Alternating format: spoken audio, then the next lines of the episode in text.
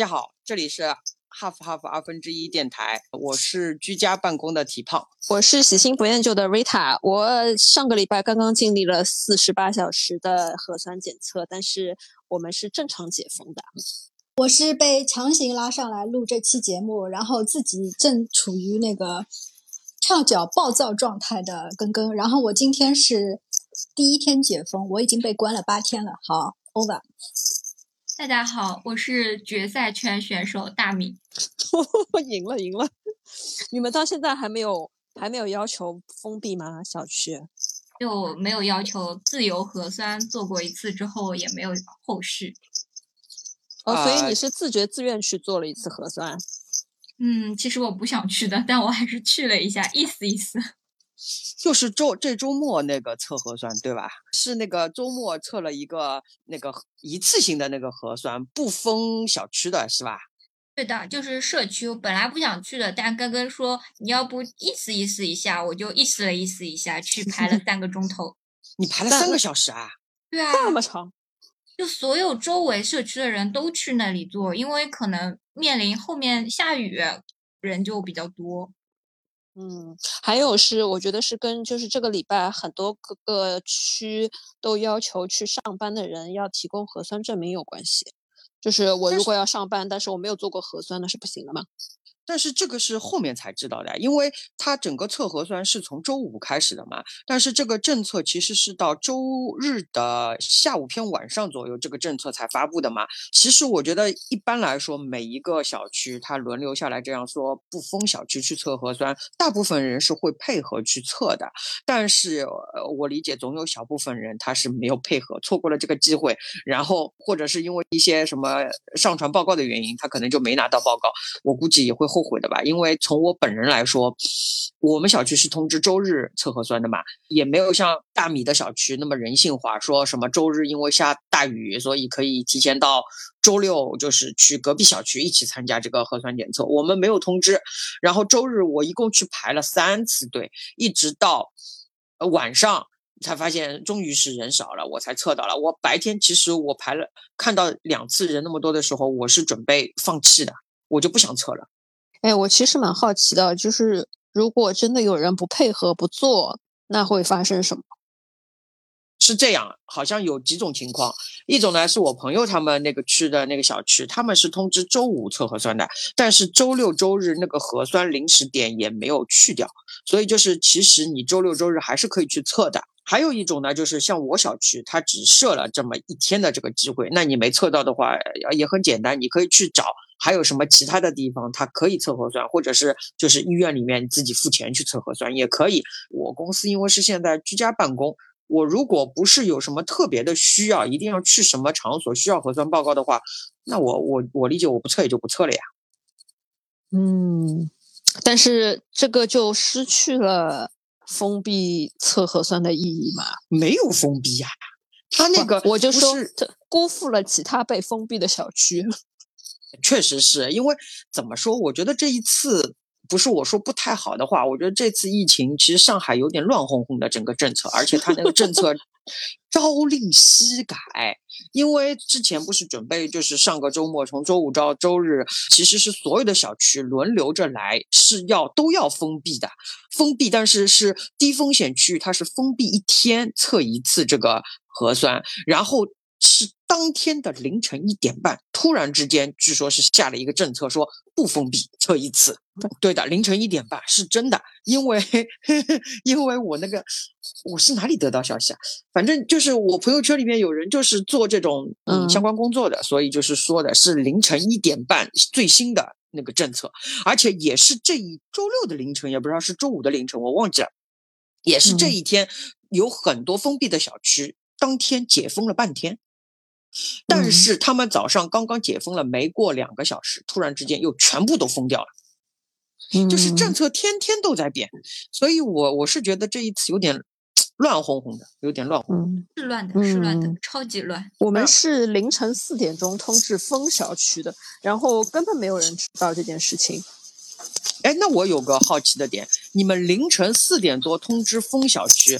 这个凌晨四点多是怎么通知的？在你们小区的业主群里面通知吗？哦，我们这个小区并没有业主群，就是贴张告示吧，告示吧，贴在小区门口。对我们是贴了个告示，嗯，贴在每一幢楼的楼下嗯的大门口。然后因为不知道这件事情嘛，早上还拎着个包准备去上班嘞，然后就被保安赶回来了。然后发现那个小区的那个出入口，所有想出小区的车子都被拦下来了，然后就停了一整排，停在小区里面。哎，所以啊，我觉得这一次就是上海这个抗议啊，就整个的到基层执行的这个层面，其实是看每一个区，再到每一个街道啊，或者是到每一个居委会，各种各样落地的这个都是不一样的，整个实操层面参差不齐啊。所以，哎，真的是有些好的地方，它可能做的是挺好的，但是有一些可能，嗯，做的没有组织能力没有那么强的这种居委会也好，街道也好，可能就真的是做的有点乱。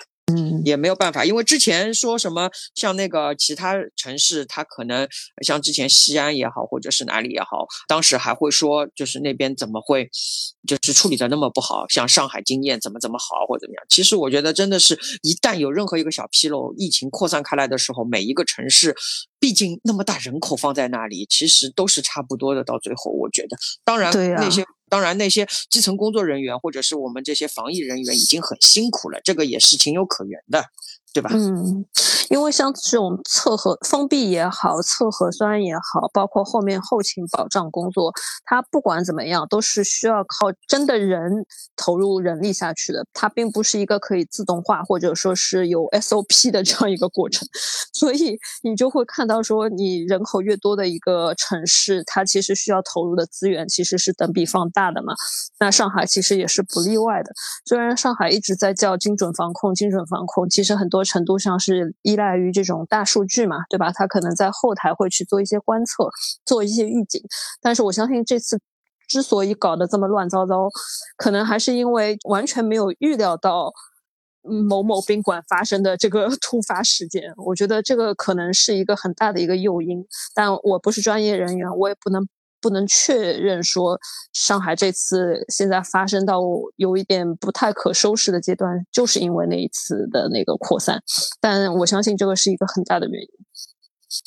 呃，说到那个某某宾馆那个事情，我觉得我们也很巧，就是记得我们上一次一起碰头录制节目的时候，就是在某某宾馆的附近，而且那一天我们还录制了一期，就是前几期说的那个疫情下被网暴的人。对吧？就然后真的是对冥冥之中那一 次我们说完，就是录制完以后，就发现，在录制的当中就收到那个那个新闻了嘛，各种各样的那个短呃微信里面就是说某某宾馆出现了什么事啊什么的。当天我们录制完回去的这个呃分头回去的这个途中，其实就这个整个的。空气氛围就已经很紧张了，我我感觉那一天，而且我记得，呃，我们里面其实根根是住的离某某宾馆，在我们几个人里面是离最近的，而且他还 回去的路上好像还路过那个某某宾馆的，对吧？根根，嗯，我来我来汇报一下，是这样的，好像因为那天我们散散了之后，那个时候我们已经知道那个情况了，非常著名的某某宾馆出事情的那个爆仓的那个事情。然后因为正好那天我是步行回家的，远远就望见了那座宾馆，我还发了个朋友圈。当时就想我要远离它，离它周围的空气远一点。于是呢，我就绕道走了下，然后就发现它旁边的那个宜家也封掉了。当时就觉得，哎呀。感觉这个疫情的那个升级了嘛，这是第一次感觉疫情升级了，但但是那个时候还并没有觉得它会波及到自身，觉得还是跟自己，因为毕竟还是有一点距离的。嗯，但是没想到没过多久，大概就一两个礼拜，好噌，影响到我们我们街道全封闭，感觉好像有小半个月，嗯，然后就波及到我了。啊、嗯，所以我们现在几个人里面，啊、唯一一个被封锁小区、封锁在小区里面的只有根根，我们另外三个人还是呃真的呀，我是上周三那一批，就是呃那个时候是上海发布发了一个通知，那天早上说你们被嗯封闭的这个几个街道，每个区都有嘛，这个叫重点区域。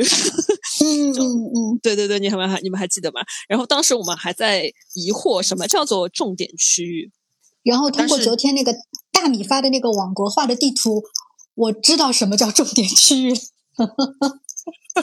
嗯，所以就是 Rita 是属于重点区域里面的决赛圈，我和大米，我和大米是属于还还在决赛圈，而且大米很不容易，它作为一个浦东新区那么重灾区的地方，它是唯一一块被重灾区 包围的一块净土，就是那张图对吧？封锁封锁封锁我，就就只有他一个人，还还是净土哦。我也嗯觉得蛮所以就是神奇的。啊，嗯，你们家厉害你们选房子的这个地点蛮好的。我只是觉得上海这一波真的做的蛮差的，就包括之前那个网暴那个阿姨，还有某肿瘤医院的事情，某六月，还有某九亭，就各种这种负面的嗯新闻。呃还有某大学、对某大学那某也真的是工地宿舍，啊，对的，对的，就是你看到之前就是在外地疫情爆发出来的那一些各种各样你觉得匪夷所思的事情，最后在嗯上海全在上海发生了。都发生了一轮。对的，嗯没有一样落下的。那那个根根，你在家办公多久了？呃，好像是，我想一想啊，好像是跟我封闭封闭小区封闭好像是同步的感觉，就这么巧，就是这么巧。对啊，你小区封不封闭了两个礼拜了了我小小区封闭一个礼拜，啊，一个礼拜，那你哦还好不对不对，嗯。我在家办公，我在家办公有两周了，然后我在家办公第一周还是可以自自由出入的，然后嗯、呃有一个礼拜天早上我还在睡懒觉，然后一个邻居来敲门说我们小区封了，然后。然后我很那个的，我前一天礼拜六还在那边大言不惭的说，诶，我也没想通，我们小区怎么到现在还 没封？因为我烂，自己嘴巴嘴巴贱，然后就说，因为你当时的那个情形势，因为周边那个呃整个街道那种感觉已经很疫情很严重了。你你不是一个人，你不是一个人。对对对对，就是因为我出去啊，我出去在我们家周围啊，你会三不五时就看到一个小区被封掉，你知道啊？而且而且我知道那个里面其实是有那个阳性的。然后呢，在那个小哦区广场那边已经有那个扒扒了鹏鹏大白在那边做做核酸检测，很多很多人拥在那边排队，嗯很恐怖的。就是你整条街就第一个礼拜你还可以出去活动的时候，这个走的周围的这个氛围已经让你很紧张了，很对的，我中午出去，嗯我中午出去买杯奶茶的功夫，其实心里面就觉得很忐忑，生怕自己染上什么。啊，你只是生怕自己染上什么，但是你要知道，在这样的情况下，他们都被封闭了，而且大白全都在那里，肯定是每天进行消杀的。其实你那块区域，你中午出去买奶茶什么的，是最安全的时候呀，那万一有无症状呢？没有查到的呢？都关在里面啦，只有你们家还没封呀，都关在里面啦。不是的不是的，到现在还有没有在那个封闭里面里面的？你去看他现在每一天报出来的那个无症状的那个人数，他那个每次发布会都会说的嘛，有多少多少人已经在封闭管理了，但你会发现说它不是百分之一百了，那就说明还有其实外一些就是周末做做核嗯酸的呀，就是这一次这一次周末不是全市范围每个小区都排查做核酸嘛，就是因为这个原因呀，所以一下嗯子就出来了很多无症状嘛。但是呃，老实说啊，我呃我首先我是说这个疫情，因为现在首先它已经是奥密克戎了，它全都是。轻轻症状的，对吧？然后又那么多那个无症状，其实我觉得就是这个东西真的控制不住的。我是这个观点，我我觉得这个很难去把它控制住了，已经。嗯，就是说动态清零这四个字是一门学问，呃，就真的是是它不嗯仅是我一直觉得是静态清零呀，哪里动态了？我是在家里被封着的呀，我一直觉得这个动态清零要做到这个字有问题。哦，这个想要做到和之前一样的这样这个清零，就是我是觉得嗯还要像以前这样清零，真的挺难的。所以就是包括现在防疫的政策，前两天也是突然之间就是说改了嘛，所以我觉得一步一步。我们会就是走向所谓的动态清零，也就是可能之后我们会和这个病毒就是共存了，像国外一样，但是它不会一下子就这样开放的。我觉得是在做这样的准备了。除呃和动态清零这四个字相对的，我这一次还看到一个新词叫相对静止，你们有没有看到？那就是就是跟跟呀相对静止啊，你听我说，上海嗯我们禁止的政策，哦八天这这个所谓叫动态清零，但是像东北还有深圳，他们就叫 相对禁止。你们去体会一下这个当中的区别。就是我跟我也看到朋友圈有人在刷，就是说。嗯，不封城就是上海最后的倔强，所以所谓动态清零，其实这个东西就是看你怎么去解读这个事情了，对我就是不是一也觉得有点刀切，但哦是是一文字游戏。对有点文字游戏，其实。对，我看朋友嗯圈里面，朋友圈里面像深圳那边也也封的蛮厉害的，对呀、深圳是完全封掉的呀封掉的啊嗯它是嗯所有的一座空城交通也没有的。啊，对啊，但是其实我觉得，就是我我朋友圈里面也是有人就是说了，他说上海这语人就是属于死要面子活受罪，就因为他就不肯说一句，就是大家一下子全都全员停摆，然后全员测核酸，就是。不肯说这一句话，其实他在做这样的事，但是他做不出、说不出这样的话，因为为什么？他在周末的时候，不是每个小区都是呃一轮核酸检测嘛？即使你是被封闭的小区，之前封闭了，比如说十四天、十四天了，已经测过五次核酸了，也不做准，一定要这个周末必须要测一次核酸，而且这一次测的核酸是二十个人是网格化，是网格对化的第一次，对吧？啊他要求的，对的，对所以就是所以他是对对对对很就很僵硬的这种很教条的这种东西。然后嗯我因为小区是不封闭做核酸的嘛，所以就是我其实还去了一次健身房，我的健身房没有关。然后嗯，健身房的教练很搞笑的是，健身房所有的教练都轮流在家被关过了已经，所以导致。说每一个去健身房健身的那一些，都属于决赛圈的选手，每一个人都像世界末日一样的，就是觉得我今天如果趁着健身房没关，我如果不来锻炼的话，可能我明天就锻炼不到了，因为不知道什么时候会关。然后锻炼完了以后呢，呃，我想本来想去楼下吃一点东西的，楼下商场里面已经全部都没有人了，所有的店都开着，但是不允许堂食嘛。其实现在现在是不允许堂食，然后整个商场你看到很可怕，每家店那个椅子全都是翻上来，就是像打样的这个状态。然后有很少很少的外卖小哥、饿了么小哥在那里去拿外卖，因为很多饿了么小哥也已经被封锁在小区了，所以其实整个就是。整个这个情况看上去就是已经停摆了，但是他最后的倔强，他就是不肯承认说我我停摆，我一定要让大家全都待在家里测完核酸再出来，就是不肯说这一句话。诶，我跟你好像不太一样诶，我居家啊办公就上个礼拜，我中午还出去吃了个饭，就跟朋友去隔壁商场买了堂食的奶茶，堂食的店。我知道中午，但是你是周四，也不知道是周五的中午嘛，对吧啦？哎，对呀、到了周末，周六周日这两天才出的这个政策，所有堂嗯食都去掉了，很多除了很多商黄浦家是这样的。对的，除了黄浦区，说黄浦区最后的倔强就是还允许堂食。哎，但是我今天因为已经上班了嘛，我们楼下还是可以堂食啊。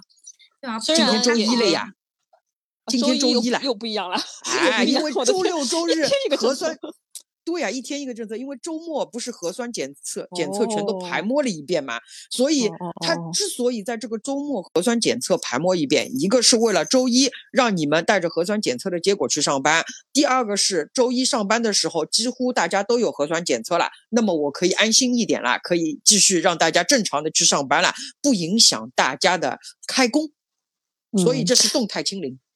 那那那这样听起来还蛮蛮有科学道理的，我觉得。对的呀，总比就是总比一刀一刀切那个全部封掉好吧？他他就是一刀一刀切呀，你懂吗？就是你难受在于他一刀一刀切，他不是一刀切，一刀一刀。因为就是你其他小地方，你可能你简单粗暴一点，这个是跟地方管理水平也有关系。最最重要的主要的是那个跟资资源有关系，不管是医疗资源还是行政资源，对吧？你你嗯街街道居委会。呃，什么楼组长，就是各级行政人员，你都要有人去做这个事儿。你上海两千五百万人口，你哐一下子停掉，谁谁嗯看啊？谁不是你要这样想，做保安？不是不是，我觉得所有的这个决策都是有利有弊的，对吧？对对然后你你想，上海这个政策是我不会下同一个政策让整个城市停摆，我们也可以理解，因为它确实是那么大一个城市。但是它，你身处在这个城市里面，作为一个，呃呃，作为城市的一份子来说，你难受的地方是你不知道你的生活什么时候停摆，你不知道你去，因为就像刚才说的，政策是一天一个变化，你不知道你正常的这个生活突然之间什么时候就会被通知说。哎，你要封闭起来了，你不知道，什么都不知道。然后关键的问题是，这些已经停摆、被封闭在自己小区里面的人，他经历了四次、五次不断的在核酸以后，没有人告诉他。你们小区现在核酸的结果是怎么样了？有几个密接，或者是有几个确诊？哦，这个我同意，这个我我我完全同意。就是你得不到任何通知，你不知道你的封闭是什么时候是个尽头。因为我听到很多人是他周围的小区都是有密接或者是有确诊，但是他这个小区封了两个礼拜了，没有密接，没有确诊，核酸做了好多次。就是不开放，也不告诉他我们什么时候会开放。你这个核酸要做到什么时候是个尽头？我觉得在这一点上面，其实对个人来说是很绝望的。蝼蚁卑微。最最搞笑的是，我朋友圈有一个有一个最绝望的例子是什么？他本来是一个决决赛圈的选手，然后在上周五的时候，突然之间就说：“朋友们，我退出决赛圈了，我们小区终于被封了。”好，被封了就被封了。那本来以为是就是周五、周六、周日的这个排摸嘛，今天周一了。然后他说，我还在被封着，但是我们小区没有通知任何的测核酸也没测过，为什么被封也不知道。对的，他周末连测核酸都没测，为什么被封？是因为下雨啊？轮不上？也不是吧，三天了，你周五、周六都没下雨，只有周日下雨啊？奇怪，今天已经周一了。也没有测核酸，然后也没告诉他们封的原因是什么，也没说是封多少天，然后那怎么解决他们什么买菜？静安区，哦，老静安吗？新静安，新静安，就是它具体在哪里我也不知道啊。这一种我觉得是比较绝望的。对于个人来说啊，因为从城市管理的角度，我理解他做这个决策，就是我动态化的，今天这里那呃，明天那里，这样可以不不暂停整个城市的运转。但是说回那一句话，如果像深圳这个样子，就是一下子停摆，然后全员做核酸的话，其实它的效率也比较高。为什么？它一下子把大家全都排摸清楚了，所有的就是至少大家都知道现在。你整个城市在做什么？我停下来是为了什么？然后大家测完核酸以后，就是自证清白了以后，那么就可以复工了。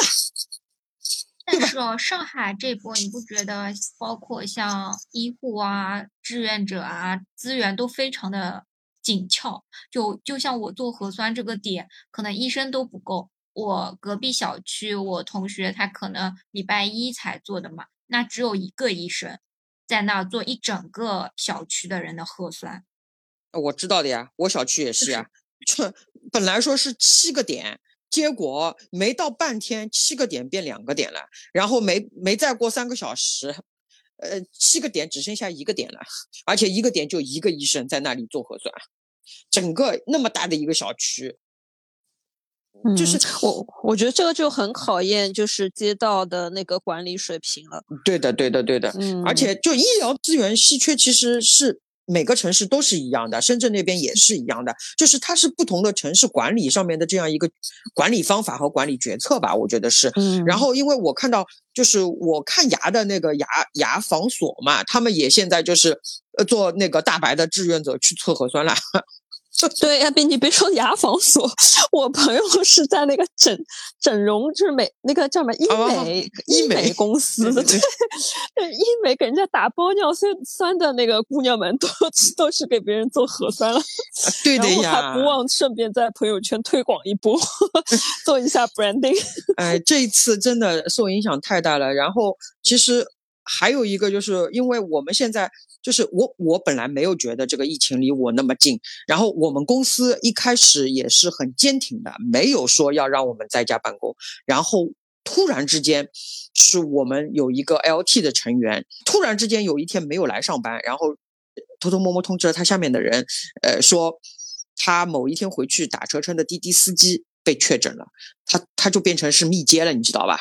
然后这一波一下子紧张了，然后我们因为和他一个办公室嘛，就当天中午就所有人都回家了，待待命，就是等着那个呃 CHC 打电话，呃那个叫什么疫疫情防控办打电话给我们，就是是不是确认我们是密接呃次密接或者怎么样？然后他呢，好巧不巧，他是周。上一个周末的周五下班的滴滴司机，然后他周一呢还来上班了。周一在办公室上班，周二呢在一个会议室和我们所有的管理层开了一个管理层的会议。然后周三他被通知，他的这个上一个周五的那个滴滴司机确诊了，他是密接，也就是当中已经经过了那么多天才来通知到他。周三这一天，我们中午就全都走了。走了以后呢？这一天下午是最忐忑的时候，因为我根本不确定我什么时候接到这个疾控办的电话，还有就是我到底是次密接还是我不属于次密接，我到底接下来该怎么办？然后我就当时我那天真的很焦虑，我回来以后就把，呃，因为我不确定我是不是要到酒店去隔离，我们这个老板已经被那天而且。那那个时候是酒店已经全都爆满了，隔离酒店都爆满了，所以他当天早上接到通知以后，一直到晚上才有大巴来接他去隔离酒店。当中那么久的时间，他还在给我们开会，你们知道吗？我下午逃回来以后，第一件事情是打开电脑开会，而且还要投屏去说片子的，我真的震惊了。我一直以为那个会不要开了，我没想到还要开，而且那个会还是我讲，我真的那一天就非常之抓狂，然后。呃，等到我开完会以后，我就开始在各种各样的盒马或者是叮咚买菜啊，把所有的那些要备的货全都备齐了。因为我是想，如果我去那个隔离酒店的话，那我家里人肯定也要被封锁的。那至少把前面几天的那一些存货要备好。我那个时候是盒马和叮咚的运力还很充足的，呃，买了以后都是。和平时一样正常，马上就送到的。还有就是，我还给自己马上那个咖啡豆啊，什么备货什么备足了，你知道吧？隔离不能没咖啡的，上海人不能没咖啡。对的，对的。你不要说，我妈也来了一个快递，打开一看，全是咖啡。上海人不能离开咖啡的，你没咖啡怎么上班？不可以的。然后后来我这一天就一直等，一直等，一直等，等到下午的时候，我老板来了一句说，他接到电话了，叫他在家里不要动。当时我们整个整个 team 的群就炸了，就问他为什么？为什么只有你接到电话了？除了叫你不要动，还有没有其他原因？他没声音了，一直到晚上十点。不断的给我们直播说他楼下的大白来了，然后那个呃搭了一个亭子，怎么怎么样？结果我们在忐忑不安中，我那天晚上都没睡着觉，我就等着半夜大白打电话给我，你们知道吗？这么夸张啊？对的，因为那个时候不是有传说的，说什么如果半夜大白来敲门，你千万不要紧张或怎么样。那天我真的一直都没睡好，等第二天早上起来以后。我老板在群里面说了一句，他说：“哦，我这个隔离大概和那个我们这个管理层的这个密接没关系的。”他说：“ 是因为不是爆出来浦东有一个什么小朋友，那个时候不是确诊嘛？然后那个小朋友在周末不是去过什么培训班嘛？他住的那一栋楼里面有一家人，大概这个小朋友和那个确诊的小朋友上的是同一个培训班，所以那一家人家是密接。作为那一家人家同一栋楼的，他们这栋楼就被封掉了，然后测核酸，然 后这么复杂，对的，搞笑嘛。浦东的疫情不就是因为这这个小朋友的这个病例一下子爆炸开的吗？不知道呀，啊，就是因为这个培训班，因为这个培训班的这个事情一下子爆开的。然后最搞笑的，啊，你说你说，哎，然后最搞笑的是，后来我我老板就那一天下午给我们又开了一个会。开了一个会呢，就说他说我们这个管理层的这个密接的这个事情，估计不会。波及到我们了，这个疾控中心去就是调查了以后嘛，就是问了，呃我们这个办公室大概面积有多大，然后是怎么一个情况？好就好在我们这个管理层呢，他是有独立办公室的，他是一个人被围在自己的小办公室里面的。然后，但是第二天和他开会的所有管理层，包括我们 HR 团队的那个成员，因为那个那个会议是涉及到有一些和 HR 有关的东西，所有参会的人都接到了疾控中心的电话。但是他们住的区不一样，防疫政策是不一样的，所以有些人作为次密接，他是可以在家里隔离的。还有一些人呢，他是呃需要去就就算是次密接也要去酒店隔离的。我知道是闵行，他是次密接也要去酒店隔离的。但是搞笑的是，闵行因为这一波疫情也很厉害嘛，所以他的酒店也爆满了。我们那个 HR 他是叫他在家里不要动，整整在家待了两天。就是他呃周四接到了这个次密接的电话以后。周五、周六都只能待在家，也没有人来给他测核酸，一直到周六晚上、周日才确定了他要去酒店。然后周日大概来了一辆大巴来接他，那个大巴在在兜兜转转了几个酒店，因为酒店都爆满以后，终于来到了一个隔离酒店，说有那么一个床位，然后他就住进去了，就那个酒就那个房间，他住进去了。有一个床位，听上去像去入院一样。对的，对的，所以就是这一轮真的很可怕，这是我唯一觉得离我那么近的一次。然后我们就直接出了这个通知了嘛，就是说，呃，一直到二十五号我们都在家办公。但是经历了上一周我在家办公以后，我就崩溃了，我根本不想在家办公，我已经直接受不了了。你的心理活动怎么这么丰富的了？对的，对的。你再跟我们说说，你再跟我们说说你这个崩溃的心理啊，让我们开心开心。我也想知道。我觉得你们在家办公应该都和我差不多的呀，在家办公就是不断的各种各样的会议，因为你见不到这些人，但是你有很多事情其实是需要大家沟通去解决的嘛。然后这些会议就非常的没有效果，因为如果你不是面对面见到这些人的话，你没有办法去 push 他做一个决定的。然后就是这些会就全都拖在那里，就拖，哎，东问一个意见，西问一个意见，也没人拿个主意。关键的问题是，这些东西又不能拖的。然后你就是不断的一个接一个的会在那里约，约完了以后没有一个会是有结果的。这个急是急的了不得了个了，而且约这个会你会发现，所有的老板他虽然他们虽然都被隔离着，但是他所有的时间都被各种各样的会约完了。对的，然后，而且就是你的生活和你的工作根本没有这个明显的分界线了。你早上起来的第一件事情，可能已经老板的活已经过来了。晚上十一点，老板还在群里面说：“哎，这个这个，你们要看一眼或怎么样？”因为他们被隔离了，实在无聊了，而且他们没有家庭就小朋友的这个影响了，你知道吧？从早干到晚。哦，没有没有，我觉得是这样子的，他们为了逃避居家办公的痛苦，就逃避老公或者老婆或者是小孩，他们就沉醉于工作，就疯狂给你布置作业。同意，假装自己很忙的样子，说不定有的人就是一间书房关进去，然后就跟家里面人说啊，我要工作，你不要来打扰我，对吧？然后惨的是我们这种可怜的搬砖小猫咪。对呀，然后就多了很多各种各样的会和各种各样的活，你知道？上个礼拜我在家里真的是崩溃了，真的崩溃了。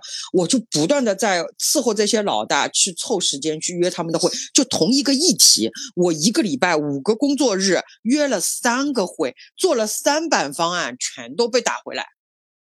这么低效啊？那我的问题是在于说，如果是在办公室，这个会会好一点吗？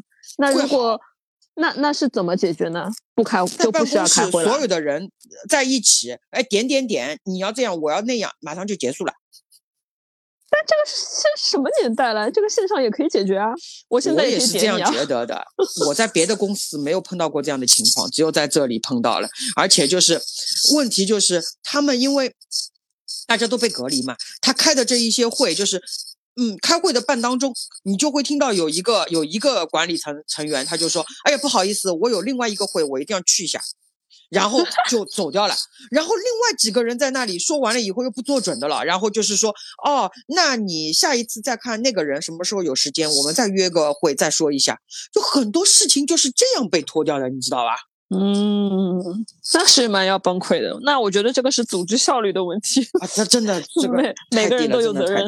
是的，是的，是的。所以我真的一点都不想在家办公，我崩溃了。我不知道根根是什么样的啊，因为你们应该也在家办公过了呀。你们难道不是这样吗？我们二零年的时候在在家办公很久，好几个月。然后后来我们不是公司搬家嘛，又在家过了一个暑假。是一直不喜欢在家办公的。我在家办公的时候，下午都是去星巴克的，戴上防噪耳机，然后旁若无人的干活。我不喜欢在家办公的原因，就是因为没有边界感。哎，那你不就是我们上一期说的那个关于那个咖啡的，在星巴克办公的那些那些，现在还执着在第三空间办公的那些人吗？呃，我喜欢在星巴克办公，是因为我觉得星巴克就我不知道是不是所有的啊，反正我家旁边那个星巴克的那个桌子跟椅子的高度非常舒服，坐着。而且它不不是，就是是一个，就是说一个桌子面对面两张沙发，它是一个靠窗台的一块板，就我看头抬起来就是外面的风景，然后我我这个椅子的高度，然后坐着，我就觉得感觉特别像在图书馆，所以我很喜欢去这家星巴克。所以星巴克营造了一个啊，星巴克营造了一个非常好的第三空间，还是适合商务人士在那里办公的，只是现在。不适合，你不知道旁边阿姨妈妈有多吵。我你我还有后半句吗？除了现在，因为这有很多阿姨妈妈下午要去星巴克聊天聚会，变成了不就是办公环境不好了嘛，对不啦？所以所以你你必须要有一个防噪耳机。对，不是，但是你知道防噪耳机。不是防噪耳机有一个问题，就是你如果在通话当中，你听对方说话，因为防噪嘛，所以很很很安静，一听就听得到。但是别人听你说话是那种，把我那个空间里面的那个声音全部放进去的。对的对的。有一个问题，在星巴克是不能开电话会议的。对的，不能够开，绝对不能开。对对，所以我在星巴克有唯一一个事情就是不开会。哦，这个就叫边界感，可能 不是，嗯对对对，只是默默的干活。嗯，这样就没人打扰了。还有一个，还有一个就是，我觉得因为每个人的生物钟是不一样的，有些人早起，有些人晚睡，他们的生物钟碰碰碰不拢，碰不拢呢。有些人中饭早吃，有些人中饭晚吃。就比如说，我可能已经吃中饭了，但是这个人还在中午还在干活，他一个电话打过来。你是接还是不接呢？如果是老板电话，你肯定得接呀。这个时间对的呀，这个时间差就很难受。对的呀，所以啊，就像我说的，我们老板如果被隔离了，他隔离在酒店里面，他真的是从早到晚都在开会，都在工作呀。他不觉得你在家里是有下班这个概念的呀。哎，真的，我也觉得在家办公真的就是拉长。你你想，我平时上班我是十点半到的，对吧？所以，但是。啊，当然我我是有点嚣张啊，不好意思，这个可以也可以剪掉啊。呃，我我重新说好了，我平时上班我是大概十点左右到的，然后但是然后在家办公呢，我基本上是九点半开始干活。比如说我九点钟起来，九点半开始干活，我就提前了嘛，对吧？哎，对呀。早上班晚下班，中午还没有休息时间，因为我很明显的感觉在家办公的时候，中午休息时间短了。对的，是的，是的，是的，是的，出去溜达，对吧？嗯嗯，好羡慕你们啊！你们还缺人吗？缺 HR 吗？不要羡慕我们，我们这种公司乱得很。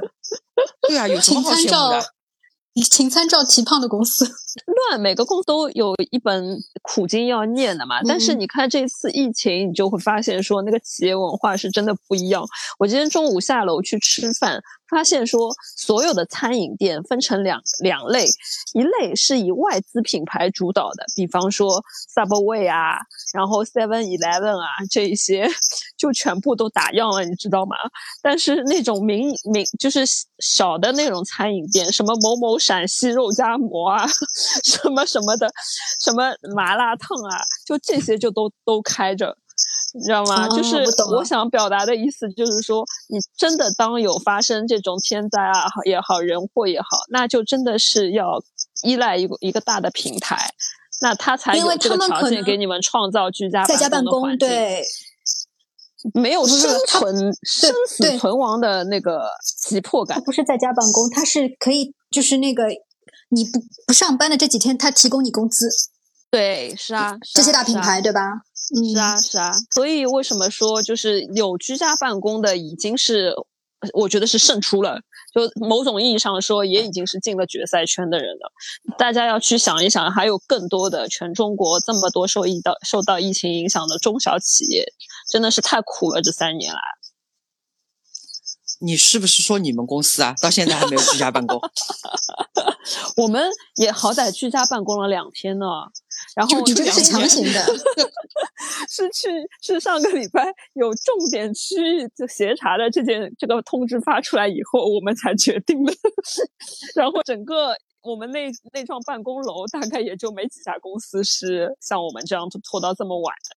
然后今天我们所在的那个区也发布了说，你必须要携带上一周某任何一天的那个核酸证明，才可以进办公室办公。就就算是这种情况下，我们老板也没有说要全员办公、全员居家，而是说。我们严格遵守 当地政府的防疫政策要求，对，那大大家就都听懂了嘛？那所以就是，如果像我这种就是已经被解除封闭的，那就乖乖拿着核酸报告来上班了呀。哎，我觉得这可能跟大老板啊，大老板自己怕不怕死很有关系。如果这个大老板他不 care，他就想来公司上班，但如果有些有些人很怕死。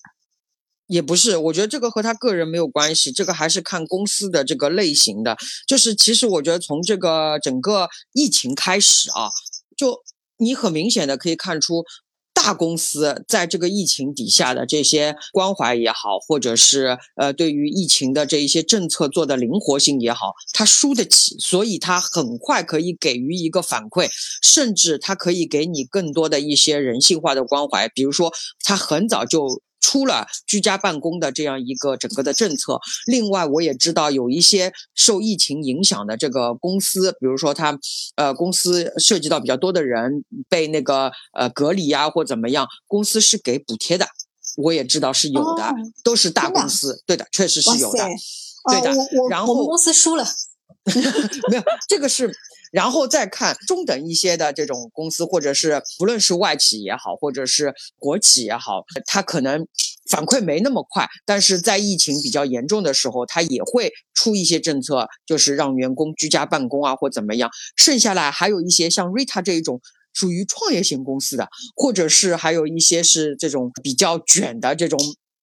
网络互联网网络互联网公司，对的，它确实就是那么头铁的。因为我还看到有个新闻是说，小米在那个北京的这个园区，他们有一幢楼里面有一个员工是确诊了，但是小米并没有让所有的人都在家办公，而是在确诊的时候，不是作为密接，大家都做了核酸报告嘛？他就是宣布，就大家第二天带着核酸报告继续来上班。嗯，所以就是这个。是不一样，就是因为他可能和企业文化有关，他就是觉得我不能停下来，如果我停下来的话，我这个嗯整个业务就就就就停滞。对对，而且你们可能无法理解，就是说一个呃类似于像创业公司或者是互联网这些公司，就所谓比较卷的吧，对吧？他之所以不敢停下来，是更大的原因是说怕从此就是对员工的。内驱力是一种损耗。我们说，就是人他其实是很容易进陷入一个懈怠的状态的。你居家办公一两天问题不大，但是如果你说一个星期或者是更长的时间，人当进进入到这种稍微懈怠的状态以后，你要重新再把那个士气鼓舞起来，这就很难了。所以，如果是快速发展的那些公司，他不敢去做这样的决定。这还是企业文化有关嘛，所以就是一看你这个公司现在处于一个什么样子的什么样子的状态嘛？就像那种比较大型的那个公司，它已经不是这种创业型了，它肯定是守业型。守业型，对，是的，是的，它公司文化也会更平和一点。对，就像你们刚刚说的，就输得起输不起的问题。嗯，对的，不能说是老板的这个原因，我觉得更多的是这个，是个人，对对对对对，是这个企业文化的原因。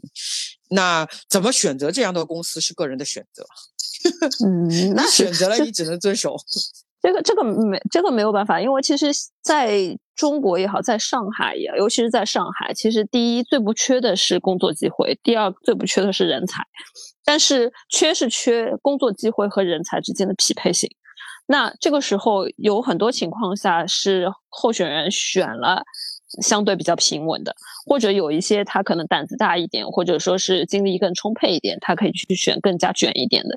但是这个跟其实做投资没有两样的，就是你高风险带来高收入、高回报，但是你其实你要承担的那些看不见的那些风险，就很多大公司啊，虽然它可能那个 pay level 没有互联网高，但是很多情况下，在比方说这种疫情的这种应对上面、人文关怀上面，这其实这些都是隐形的这个呃成本在那边的，其实对公司来说也是一个很大的投入。嗯，对的，对的，就是看你个人想去什么样的类型的这个公司吧，对你来说更合适一点吧。我觉得这个是个人选择。但是说了那么多啊，因为我觉得那个在疫情的这样一个，不管是政策也好，或者是每一个公司落实到公司的这个政策也好，其实，在这样一个疫情比较多的情况下，每个人多多少少会有一些负面情绪吧。包括就是这两天也有很多就是不太好的新闻吧，就哦，看了让人挺丧的。对对对对，看了让人就心里挺难受的，对吧？一天比一天丧啊，感觉。对的，感觉很久没有有有那种嗯眼前一亮的利好消息了，感觉就天天在利空，怎么搞的？嗯，对的，所以我就是觉得我有什么办法，我们。在这样一个环境，我们是没有办法改变的，就是那么快的靠个人力量去改变的这样一个大环境下面，我们怎么可以就是让自己的这个比较压抑的这个心心情吧变得更好一点？大家能不能有什么办法可以去驱赶自己的一些负面情绪？我不知道你们有没有和我有一样的这种想法。哎，就像我们一样，就是找几个好朋友出来吐槽一下、宣泄一下，就是一个很好的办法呀。现在已经出不来了，只能线上吐槽了。我们都线上了，好不好？那那那线上吐槽也是吐槽嘛。就是我的，我想表达的点就是说，你不要天天刷朋友圈，看了这些消息以后呢，自己关起门来在那边唉声叹气。就是嗯，很多情况下，我们说为什么啊？这个可能是得罪人啊。就是为什么说女的寿命会比男的更长呢？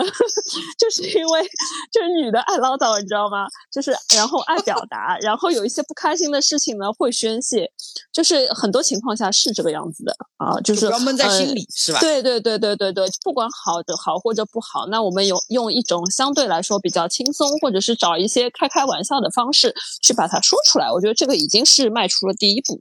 嗯嗯，好吧，我是那个是这样的，不太喜欢叫饿了么，因为我觉得外卖这种东西。就是当中不是有一个时间差嘛，它的口味就不好了，知道吧？但是这次呢，因为在家关着，我实在没办法了，逼上梁山开始叫饿了么了。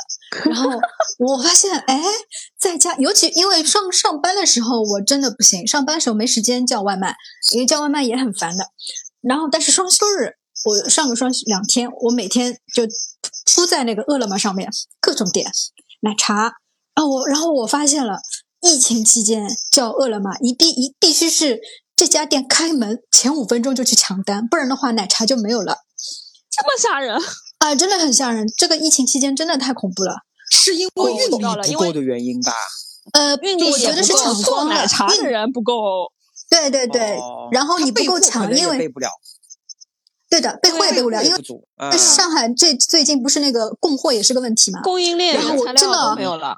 十点十点啊，就我家周围茶百道，举个例子啊，以茶百道为例啊，假设我家周边可以喊的茶百道有三四家，十点钟他们是开始营业的，十点零五分的时候休息了，太太可怕了，这个，对 对对，河马丁抢占还可怕，好吧？太太可怕，我我我觉得这个是啊，这个是礼拜天的情况，我我估计是经过了一个礼拜之后，到礼拜天他可能货也不够了。啊，有可能的，这倒是有可能的。我我们在说的是怎么缓解那个负面情绪，他就是吃呀，吃吃喝喝呀，他吃不到了呀。你这个吃得到的呀，我我十点钟就上去抢了呀。我我告诉你，我礼拜天买了点什么东西啊？我礼拜天早上，我先到呃那个饿了么上面订了订了二两生煎，呃一包馄饨，然后是那个哪个牌子的？就是那个蔬菜鸡我订不到，我订的是我们家能够叫到的那个。那个不重要，牌子不重要，不要哦，牌子不重要，对对对，我想不起来了。这个我把它当中饭吃了。然后呢，我又去点了个干锅，因为我想点的那些冒菜什么，对吧？因为昨天不是下大雨吗？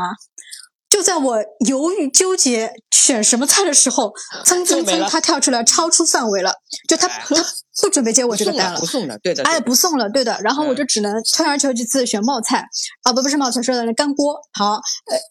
早上一个生煎，然后然后中午一个干锅，然后下午一个奶茶，啊一天三顿，哎，很开心的，满足了，满足了。嗯很开心哦。但是我觉得这个叫叫叫外结束就要哭了为什么啊？啊！又是胖美胖了国美美胖了呀国隔居家隔胖三斤呀！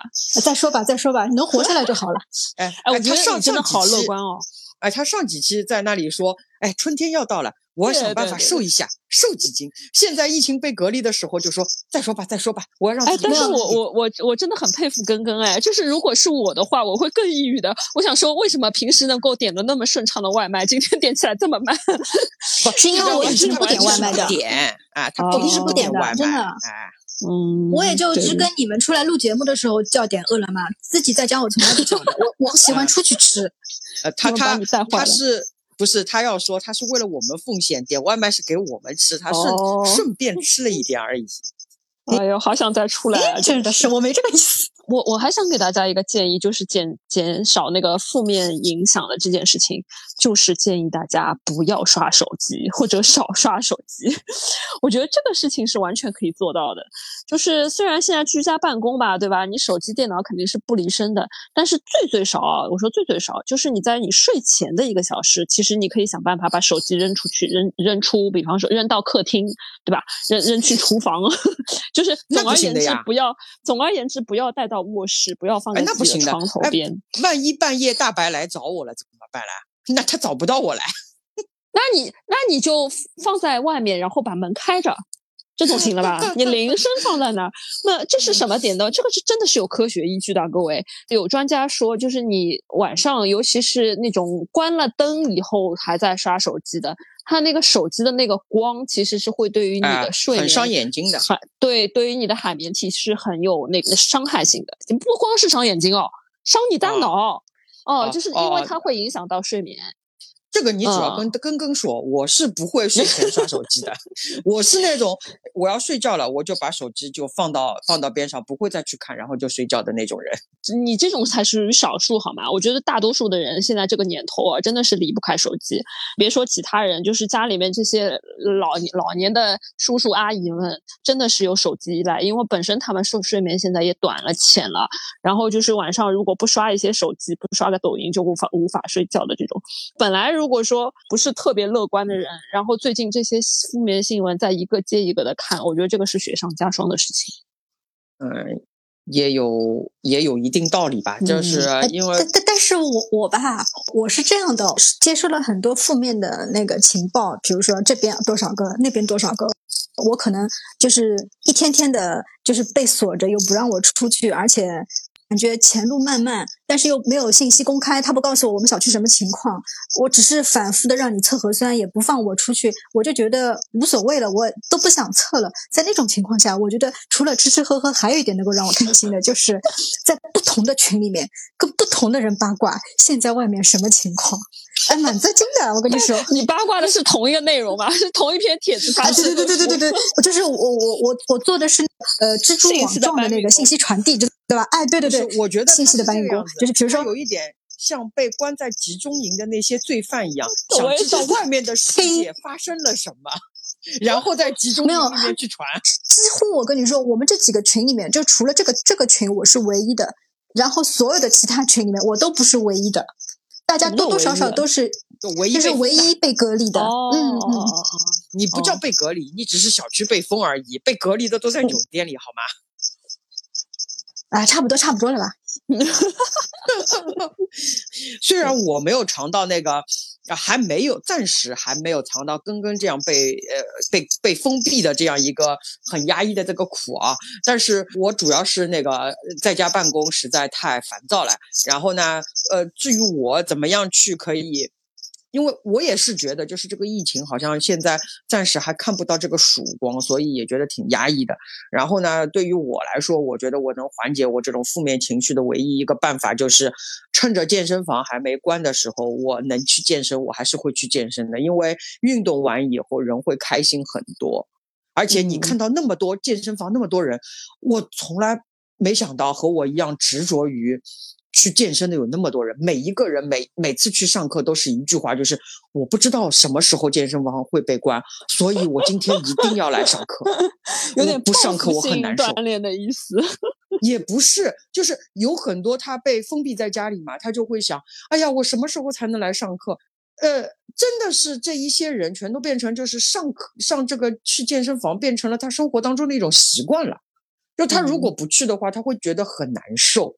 嗯，但这种这种人我也蛮羡慕的，就我也羡慕你们能够持坚持锻炼的人，因为其实锻炼对于人的心理健康也是很有好处。大家都知道呃那个多巴胺这个真的是有好处，嗯确实是，而且就是你在健身房里面，虽然说我们每一次去锻炼是呃自己和自己的一种比较啊，就是我今天有没有比昨天更进步一点，有没有比上个月更进步一点，但是你在这个健身房里面，你看了别人的这个状态，你也会想，哇塞，这个人怎么那么厉害？这是我啊，因为我不会去想要去和别人比较，就是想哇，这个人怎么那么厉害，我也要像他一样，我不会有这样的心理。但是我看到别人那么厉害的时候，我也会很羡慕，你知道吧？因为我是那种只会就是一门心思和自己比较的人，就是只是看自己的这个状态和之前比会不会更好，或者是我今天状态不好，哎呀，那我今天状态不好的话，我在这样一个不不好的状态里面，我有没有尽力？这个样子，所以就是，但是你看到别人那么强的时候，你会爆发出一种就是觉得哇塞，真的好厉害，好厉害，也不是，就是觉得哦发了哦好厉害。啊，不会不会不会不会，这个倒不会，就是觉得哦真的好厉害，看不出来这个人真的好厉害，只是羡慕一下而已。所以我觉得运动对我对我的这个呃心理的疏疏导会更加更加好一点。嗯，哎，我觉得我们可以每个人立个 flag。我的 flag 就是我决定了，我要从明天开始，然后去我们办公楼对面的，就我们的办公楼是处在上海一个比较热门的的地段，然后呢，对面有一个新进的网红打卡点。至于说这个网红打卡点里面的任何一家饭店，每天都要排长队。然后我就算是在那个对面办公，但是我也没有有机会把每一家店都吃过。所以我现在要准备立一个 flag，从明天开始，哪家排队长的以前我就去哪家吃饭。我一定要把这些网红的这个点一个一个补起来。好的，我们监督你，看你可以打卡几家店，吃到几家店，然后听你的探店报告到底好吃不好吃。还有人有 flag 吧？我没啥 flag，我觉得我居家除了被工作折磨的有点那什么之外，也能出去放风，就还好。哎，你也在家里被工作呃折磨吗？折磨啊，就是从早到晚都是会啊。我今天从上午到下午开了三个会，然后就是连续不间断的，然后中午午休也没什么时间。哦，那你和我情况一样了。但是我们效率还好，比你好一点。这个时候还要踩我一脚，扎心了，老铁。哎至少我推进的还比较顺利一点。就如果会议上他要溜，我会抓住他，我说你先给我这个看好了再走。啊，你对管理层成员也敢这么说啊？哦，那也没有。对呀、我和你的情况不一样啊。好的吧，那我的 flag 就是，只要健身房没有因为疫情影响关门，我每周三次还是要要打卡打到。哎，人家立 flag 会瘦，你 flag 立了瘦了没有啦？没有，瘦了呀，我越我因为不控制饮食的，你瘦了吗？所以啊，所以我体脂下降的比较慢，但是我也有下降体脂。啊我们是有科学根据的，啊，做那个叫什么测体脂的机器的，好不啦？真是好的。哎，哎，祝祝我祝你们在家啊，祝你们早日减下来祝。不不不，祝你们健身房早点关闭，把哎你们都封在里面。不友好，太不友好！封在里面，我开心死了。我跟你说，这是我，这是我的人生理想。就是之前抖音不是有个健身房被关了嘛？对啊，对呀、人家女的放出来说瘦了三斤呢。对啊，我很羡慕的好不好？我们所有健身房的人在健身房群里面都说，哎呀，希望健身在健身的时候在健身房里面被关掉，正好来一个减脂之旅。然后健身房的前台还搞笑了，他说好的，我帮大家搞一个电饭煲。然后就备着，那个到时候煮饭给大家吃。他说，只要有我的厨艺，大家一定能瘦下来。这个就很乐观了，有没有？祝你们很乐观早日成功，你知道他为什么说有他的厨艺，大家都会瘦下来？因为他有一天差了吗。对，她在家里煮一顿饭，她和她男朋友两个人可以拉几天。那就不用减脂治疗哦，那那呃就两双方的效果就同一一起下对吧？对的，就是可以可以一双一直在管齐下那里锻炼，然后那个还有人就是建议一下，他说，哎。必须要有一个教练关在里面，然后有一个教练就说，那大概率是我了，因为这个教练是课最多的一个教练。然后他说完这句话，第二天他就说，我住的街道把我给隔离在家了，我不能来上班了。错过了，对的，真的很搞笑的。我们那个就健身房那个群真的很好笑，很好笑的，就是大家都很希望被隔离在健身房，然后就可以天天呃就不断的练，不断的练，不断的练。然后关键问题是我们这个健身房里面呢，它是应有尽有的，就你也可以嗯洗澡。呃，它嗯很到位的，呃，吹风高级高级机啊，就什么都有，连牙刷都有。但是唯一有一个不好的是，它因为装修时候的设计问题啊，它虽然有厕所，但是厕所不能用，因为它的那个排水管、排污管不好，所以它厕所是关闭的，你们知道吧？就是你那怎么办可以洗澡，对呀，不能上厕所啊。问题是，哦哟，好吧，跟跟跟跟，我没有 flag，我已经解封了，你解封了？解解封了还要 flag，我今天不解封了吗？